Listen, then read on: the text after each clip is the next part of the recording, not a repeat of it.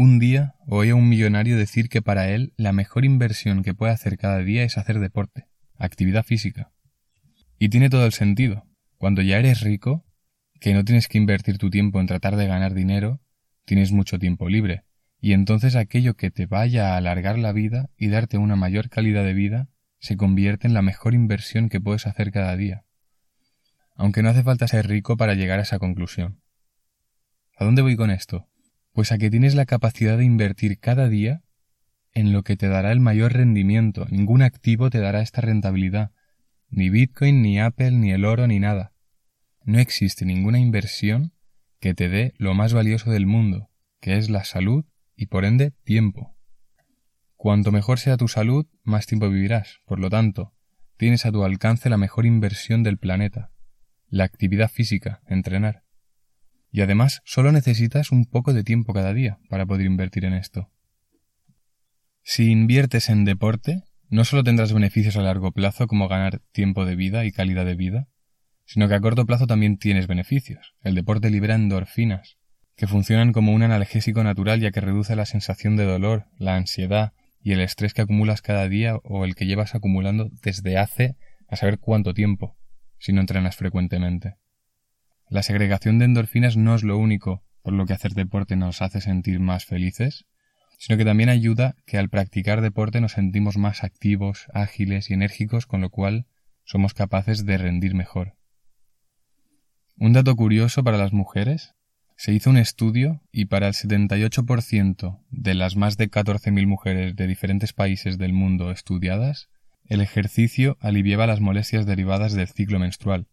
La mayoría del dolor menstrual está causado por inflamación y el ejercicio tiene efectos antiinflamatorios a largo plazo. Cuidado, a corto plazo no, no se vio evidencia de esto. Solo a largo plazo. ¿No es impresionante poder invertir un pelín de tiempo y esfuerzo cada día o cada dos días en entrenar para así ganar lo más valioso que tenemos, que es el tiempo de vida, la salud y la calidad de vida, aparte de todos los beneficios mencionados y los que ya comenté en el episodio 6, ¿quieres vivir más años? Que te la recomiendo si te está pareciendo interesante esto que te estoy contando. Si en el pasado has probado a entrenar pero no has conseguido ser consistente y mantenerlo a largo plazo, te recomiendo que hagas una lista de por qué y para qué quiero tener el hábito de entrenar. Haz otra lista luego de cuál es el precio por no entrenar. Y añade también qué te está costando ya mental, emocional, física, financiera y espiritualmente. Sí, has oído bien, financiera. No entrenar te está costando o te costará dinero. Hay una frase de Dalai Lama que me gusta mucho. Dice, la gente pierde la salud para hacer dinero y luego pierde el dinero para recuperar la salud y por pensar ansiosamente en el futuro, olvida el presente, para en última instancia no vivir ni el presente ni el futuro. Viven como si nunca fueran a morir y mueren como si nunca hubieran vivido. Así es, la mayoría de la gente pierde salud para hacer dinero, y luego pierde el dinero para recuperar la salud. No entrenar te hace perder salud, dinero y tiempo. Algunos de los pilares de la vida se te van por el sencillo hecho de no entrenar. Haz estas dos listas que te he comentado de motivos por los que entrenar y así asociarás emociones de dolor a no entrenar y de placer a sí entrenar. Los días que te cueste empezar a entrenar, léete estas dos listas y verás cómo te inspira y levantas el culo de una vez. Como cualquier hábito, al inicio te cuesta empezar y vas a sufrir, pero llegará un punto en el que tu cuerpo se acostumbrará y los días que no entrenes, el cuerpo te lo pedirá. Solo tienes que pasar ese punto de inflexión, no solo te estás perdiendo todos los beneficios que ya hemos visto, tanto a corto como largo plazo, sino que estás como estás por no entrenar. Tienes esos dolores por no movilizar el cuerpo. Imagínate de aquí 20 años cómo estarás. Te sientes con poca energía por no entrenar y por los hábitos de mierda que tienes. Si quieres cambiar tu situación actual, tendrás que cambiar qué haces en el presente. Y para poder cambiar lo que haces en el presente, tienes que pasar por un cambio primero a nivel mental. Tus prioridades tienen que cambiar.